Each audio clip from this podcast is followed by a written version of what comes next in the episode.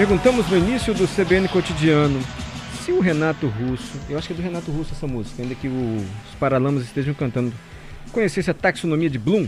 Quando ele estivesse na escola, o professor ensinasse seguindo, não sei se posso dizer esse método, mas enfim, seguindo a taxonomia de Bloom. Será que ele odiaria tanto, odiaria tanto assim química? Mas o que é taxonomia de Bloom? Semana passada a professora Juliana nos deu preciosas dicas para quem tem um filho que está tirando nota baixa na escola. Como é que a gente ajuda o menino a estudar em casa? Refaz a prova, não refaz, estuda em grupo? Qual é o momento certo de pedir ajuda? Se não tem dinheiro para um professor particular, pedir ajuda a um parente, um amigo. Foram dicas da professora Juliana na semana passada. Se você não ouviu e está se identificando, você pode buscar esse comentário no nosso site cbnvitoria.com.br. Né? cbnvitoria.com.br também pode nos acessar pelo podcast também. Fica lá, Fica os lá. comentários ficam guardados lá. E no final da semana passada, do comentário da professora Juliana, um ouvinte, se não me engano, chamado Áureo. Áureo Júnior. O que, que ele perguntou, professora?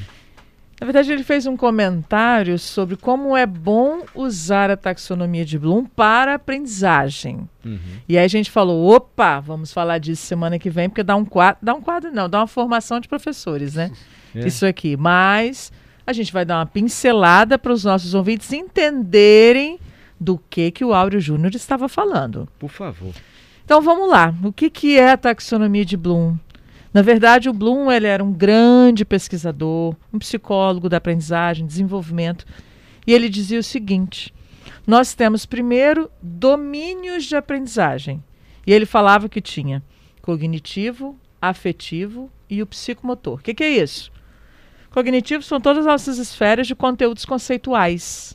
Nossa, Juliana, está muito confuso. Esfera de conteúdo, conteúdo conceitual. Conteúdo conceitual. O ah. que, que, é um substantivo? Ah, isso é. O que, que, é uma planta? Caule, folhas, fruto. Isso é conceitual. Entendi. Conceitual. Os... Isso.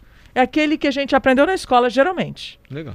Agora, tem um conteúdo que ele chama de afetivo, que não é passar a mão na cabeça de aluno, não é beija-braço, é nada disso.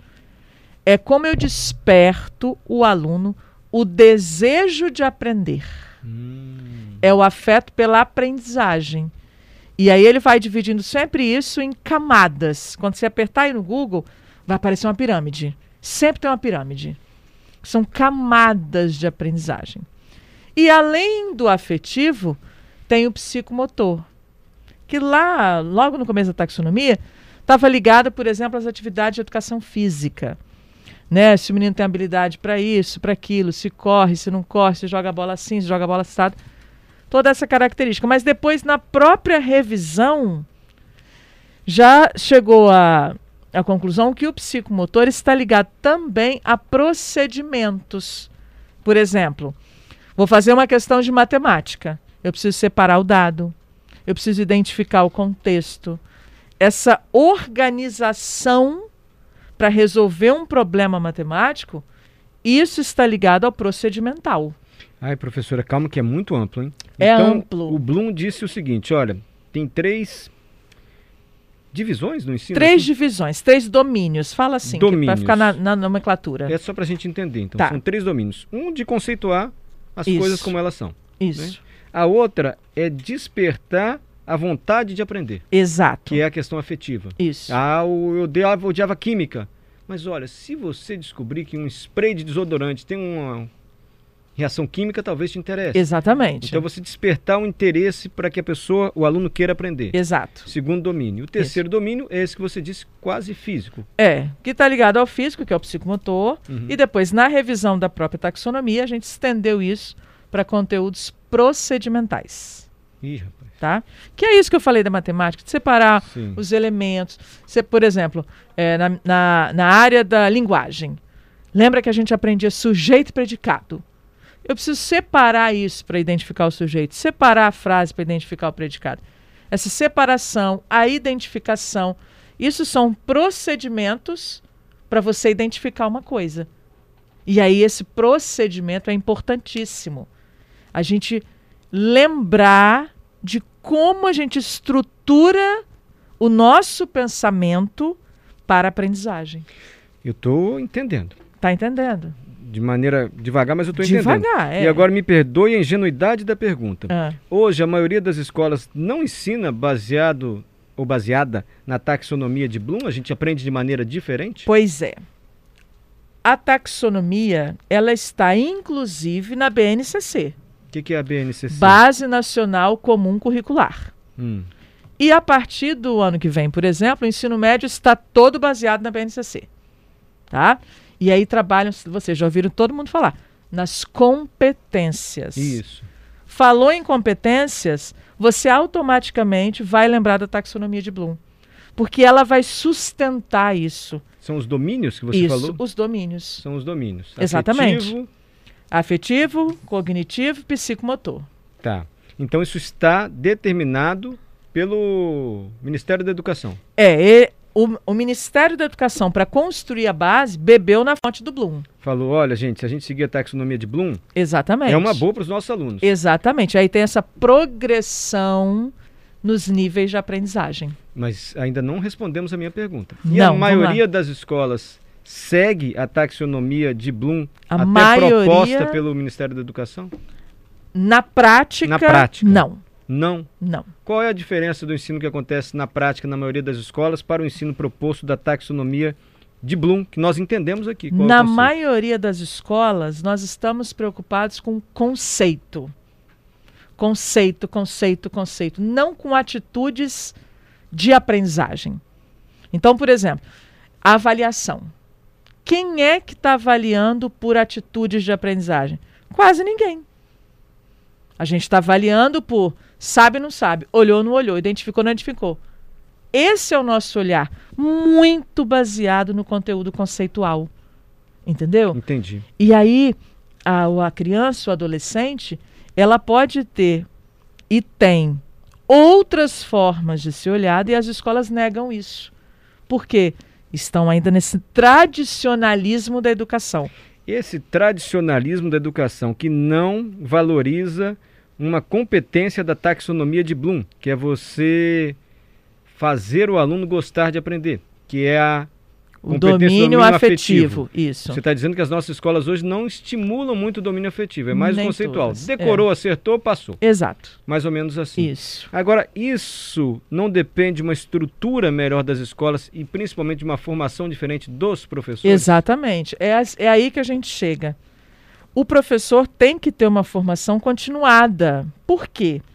Na educação básica do professor, que é graduação, ele está fazendo química, está fazendo física, está fazendo biologia, enfim. Ele está lá estudando, ele tem matérias pedagógicas, obviamente, na grade, mas nem sempre o professor ele dá valor a esse ponto. Sim. Né? Ele, ele passa pelo pedagógico porque ele está centrado no conceitual também. Porque ele foi formado no conceitual. E aí é o choque. Porque quando ele chega na sala de aula, ele chega cheio de conteúdo, mas poucas formas de transformar esse conteúdo numa posição, numa aula didática, num processo didático. Entendi. Professora, e da maneira como acontece hoje na maioria das escolas, como a senhora está dizendo, algum, eu não sei se eu posso ser tão generalista assim, algum perfil de aluno se favorece em detrimento de outro? Por exemplo, um aluno mais criativo, mais voltado para a área de humanas, de artes, ele pode sair perdendo na escola que não segue a taxonomia de Bloom, em detrimento de outro que é mais exatas, é mais ali Pode, Rígido, pode, vamos dizer pode. assim. Ah, Qualquer aluno, se, ele, se, se a escola não se voltar para uma disrupção, entrar em modelos mesmo disruptivos e inovadores, ela já ficou para trás. Aí o aluno, por exemplo, aquele aluno que gosta de artes, aquele que é criativo, que escreve, que produz, por exemplo, ele está respondendo questões de conceitos. E nem sempre ele criou uma peça de teatro, ele criou um podcast, ele criou vídeo. Esse processo criativo dele passa por diferentes níveis de aprendizagem. E é tão importante quando tirar nota 10 em matemática. Claro que sim. Daqui a pouquinho a gente continua respondendo, porque eu quero saber o seguinte: tá, entendi. Agora eu sou um pai, vou procurar uma escola para o meu filho. Eu quero saber, essa escola está fazendo o que diz o Ministério da Educação, olhando a taxonomia de Bloom? Já voltamos. 3 horas e 36 minutos, está boa a conversa aqui com a professora Juliana. Ela está nos explicando o que é a taxonomia de Bloom, respondendo a pergunta do Áureo, que na semana passada deixou essa questão. O Áureo levantou a bola, acabou Foi. o quadro, e hoje estamos explicando o que é a taxonomia de Bloom. A professora já explicou os domínios, eu vou ter o atrevimento de tentar reduzir. Ela disse que a taxonomia de Bloom tem competências que o professor deve observar nos seus alunos. Primeiro, de conceito. Conceitual, Sim. assim fala? Conceitual. Isso é uma borracha. Isso é o sujeito da frase. Isso é o predicado. Saber conceituar. A segunda, e tão importante quanto, é a competência afetiva. Fazer o estudante gostar de aprender. Desenvolver maneiras de que o estudante goste de aprender. E a terceira, não é cognitiva, é quase física. Psicomotor. Psicomotor. Isso. Enfim. E a professora foi explicando que isso também é base do ensino determinado pelo Ministério da Educação. E aí surgiu a pergunta que antecedeu o repórter CBN. Professora, tá, tô gostando da história.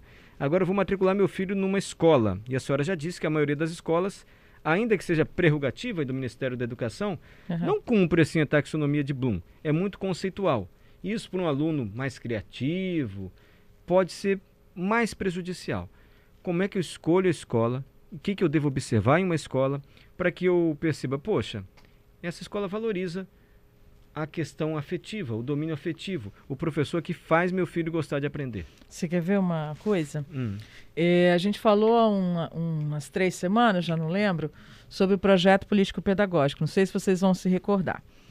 Todo pai precisava chegar na escola e dizer assim: qual é o projeto político-pedagógico de vocês? E aí a escola já vai tomar um susto se o pai falar isso, né? Por quê? Porque a gente precisa entender que esse gostar de aprender, que é o atitudinal, ele leva à própria evolução do sujeito. Entendeu? Se eu gosto de aprender, se eu desenvolvo esse, esse gosto, essa atitude, esse envolvimento pela aprendizagem, mesmo nas disciplinas que ele tem maior dificuldade, isso é natural que tenha, ele já tem um outro olhar, não o, ranço que a gente tinha quando eu, por exemplo, odiava química e fui entender química quando eu já era professora, com os meus colegas professores. Entendeu? Então, o jeito que a gente aprendia, que era conceito, conceito, conceito, não nos deixava entender a importância do desodorante, a importância de tudo que está nas embalagens, sim. a importância do cotidiano, do contexto, da vida. Não era uma química para a vida, era a química do mal. Decorar a tabela periódica. Sim. Tá claro o que você está dizendo. Assim, como é que se cria essa. Como é que se desenvolve esse domínio, essa competência Sim. afetiva? A senhora gerou um burburinho no WhatsApp do CBN Cotidiano. Ai, gosto. Pode Camila perguntar. e Carolina mandaram uma pergunta excelente. Obrigado, Camila. Obrigado também, Carolina. É, e o vestibular? E o Enem? Tá bom. Boa pergunta. Eu vou colocar meu filho na escola que vai estimular essa criatividade, mas a forma de avaliação não vai ir de encontro ao que é cobrado no Enem e no vestibular, meu filho vai ficar reprovado lá no Não, para com isso. Presta Camila atenção. e Carolina. E eu tô no Camila- vácuo- no vácuo Camila, dentro. Carol e Mário, Ah. então. Olha o que que acontece. O Olha. Enem, todo mundo já, já tem visto aí, a reformulação do Enem. Lembra que eu falei agora de BNCC? Sim. A BNCC, inclusive, traz como obrigatório agora disciplinas eletivas, que são essas, para desenvolver criatividade, para os alunos terem mais momentos mão na massa, seja no espaço maker, robótica, pensamento computacional, seja no teatro, na dança, eh, na fotografia. As escolas têm que oferecer esse leque. E esse leque que são as eletivas, ele tem um, um lado, digamos assim, do Enem só para avaliar isso. A gente não pode falar cobrar, vai falar avaliar. Então, a próprio, ex- o próprio exame ele está sendo reformulado pela necessidade de criar sujeitos não só de conteúdo, porque bem falou a Andrea ontem que as profissões do futuro estão acontecendo a cada dia. Então é para isso que a gente tem que preparar esses jovens e esses meninos que estão na escola. Para você que não entendeu bem, falou a Andréa ontem, a professora Juliana se refere a Andréa Salsa, nossa comentarista que falou das profissões do futuro ontem aqui no CBN Cotidiano. Está tudo relacionado. Profissão, educação. Mas duas Exatamente. perguntinhas para a gente ir encerrando, pode ser? Vai, pode? Eu lhe perguntei, professora, isso não exige uma formação diferente do professor? Você disse, exige. Os professores também não foram formados assim, com esse domínio afetivo tão aguçado. Então fica mais difícil. Eu também lhe perguntei, não requer uma estrutura melhor da escola? Aí o Jorge vai nesse ponto, né, Jorge? Obrigado, Jorge. Boa tarde. Sou professor de português. Trabalho com essas perspectivas. Porém, isso só foi mais ou menos possível na escola integral. hoje enfrenta um grande desafio na escola regular: a disputa pelo afeto do discente, pela aprendizagem e uso de celular. Então, qual seria a alternativa? Jorge deu uma miscelânea aqui, mas você entendeu a dificuldade dele? Entendi. É, quer ele está de falando de, celular. escolas semi, semi-integrais, né? A Isso. escola eu tenho lá meio período. Jorge, eu digo uma coisa: o nosso planejamento de aula ele tem que ser adequado a esse tipo de escola. É, eu sei que é um sofrimento grande dos professores em fazer essa mudança, essa adequação, mas ela é necessária. É, dá tempo de dar um exemplo, Adalberto? Dá. Então vamos lá, um exemplo bem petititinho, tá?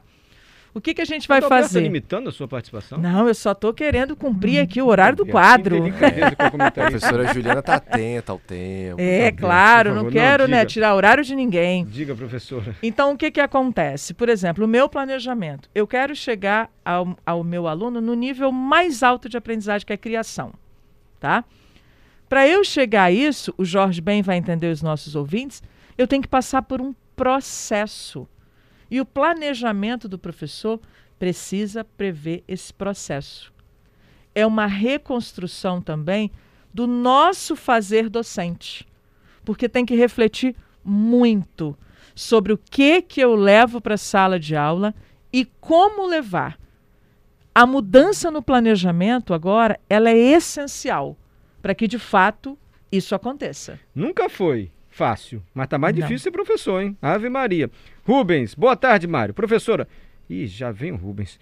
Qual a relação entre taxonomia de Bloom e teoria das inteligências múltiplas? Inteligente. Adoro isso, hein? Ah, tema pra Outro semana quadro, que vem. outro semana quadro. que vem, então, inteligências múltiplas. Pode ser? Inteligências múltiplas. Você Podemos... É semana Rubens, né? Rubens, A gente fala aí. disso semana que vem. Maíra, nossa colega quase formada jornalista e residente. Faz sua pergunta, Maíra. Então, professora Juliana, eu queria saber sobre essa questão do domínio afetivo, se tem alguma relação entre as brincadeiras e a aprendizagem das crianças. Tem, claro. Os jogos, né? A gente tem falado muito nisso nos games, nos jogos, de trazer isso para a sala de aula. Por quê? No momento da brincadeira, só um exemplo também, a gente tem que pegar o erro. Como a gente vai lidar com o erro? Porque é afetivo. Errei. Ai, não vou jogar mais. Não, não, não, não. Onde você errou e qual a estratégia que você vai usar para acertar, para avançar. E nesse processo de estar com o outro ter equipe, resolução de problemas, como é que eu faço com os conflitos. Isso tudo é aprendizagem. Isso tudo é atitudinal. E os jogos favorecem demais esse processo de desenvolvimento da criança e do adolescente. Rubens, a sua teoria das inteligências múltiplas, nós vamos aprender juntos aqui semana que vem. Combinado, Rubens? Semana que vem não tem É. programa. Ah, Rubens. Pedro Cunha determinou. Semana que vem é feriado, vamos estar todos de folga. Na outra terça-feira. Praia para todo mundo, né? Professora, obrigado, viu? Obrigada a A gente vocês. está aprendendo junto com a senhora. Desculpa as nossas perguntas aqui tão ingênuas assim, tão singelas. não é porque a gente ingênuas, é não. pai, a gente está saindo da escola agora, então a gente tem que ir aprendendo junto. Taxonomia de Bloom, que É aula. isso.